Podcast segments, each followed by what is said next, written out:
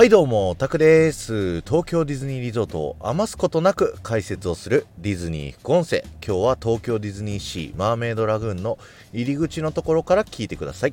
えディズニー副音声は皆様からのレターを募集しておりまして、皆様の東京ディズニーリゾート内の好きな場所、アトラクションだったり、ショップだったり、レストランだったりといったですね、好きな場所をそこにまつわるちょっとしたエピソード、その場所が好きな理由だったり、そこにまつわる思い出だったりとかをですね、えレターを募集しておりまして、そのレターの紹介とともに、えーそこの場所にまつわる豆知識をお話しさせていただいておりますと。で今日はですねあのレターじゃなくて僕のね、えー個人的な、えー紹介したいところをね、えーご紹介させていただくんですけども今日、え12月25日クリスマス当日ですね。で東京ディズニーリゾートではですねいろんな場所にクリスマスの装飾があるという風になってるんですけどもその中で僕が一番好きなクリスマスの装飾を紹介したいと思いますということで、えー皆さんが今いるこのマーメイドラグーン入り口からね、えー建物入っていただくとですね、えーいつもキングトリトンとこうイルカのね像があると思います。あのー普段皆さん海底に行く時にねここのキングトリトンがみんなに魔法をかけることによって海底の中に潜っても息ができるというねはいそんなバックグラウンドストーリーがある像になってるんですけれども、えーこのキングトリトンの像ですねクリスマスの時期はですねサンタさんの装飾になってるんですよね。あの、今年もなってますか？あの、ごめんなさい。あの、SNS とかでね、いろいろ調べてみたんですけど、いや、今年もなってるね、みたいな、あの、書いてあるところがなくて、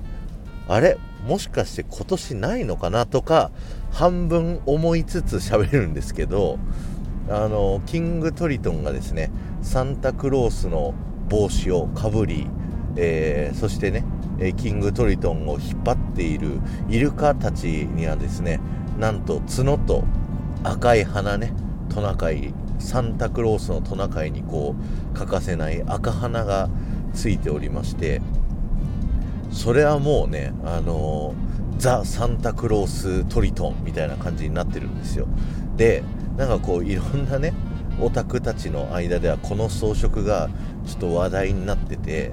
あのまあ、キングトリトン、おっさんがはしゃいでると。そんな感じでですね、あの、パリピートリトンっていうような感じにね、なってるっていうので、この装飾をね、ぜひ、あの、見に行っていただきたいなと思います。今日まで、えー今日が12月25日なので、明日にはね、もう装飾取られちゃうと思いますので、ぜひね、えー見に行って行ける方はですね見に行ってくださいそしてあのー行った方で写真撮った方はですね今年もあるかどうかあの教えていただけたらなと思いますのでよろしくお願いしますはい僕がクリスマスの装飾の中で一番好きなのはここっていうのでねあのご紹介をさせていただきました皆様の好きな、えークリスマスの装飾もねよかったら教えてください今日は終わりです。ありがとうございました。えーこの放送が面白いと思った方、ポッドキャストで聞いている方はぜひチャンネルのフォローよろしくお願いします。そして、スタンド FM でね、聞いてくださっている方は、フォローに加えて、いいねボタンやコメントすることもできますので、えーぜひね、そちら残していただけると僕はすごくモチベーションアップしますので、よろしくお願いします。またね、ここまで聞いていただいた方はですね、僕はキーワード、お伝えしますのでそのキーワードだけでも結構ですので、えーコメント欄に書いていってくださいということで今日のキーワードはパリピトリトンでよろしくお願いします、えーパリピ孔明のパロディですね。パリピ孔明僕がすごい好きな、えー漫画アニメドラマなんですけど全部、あのー見ました今年ね。はい。そんな感じでね。あの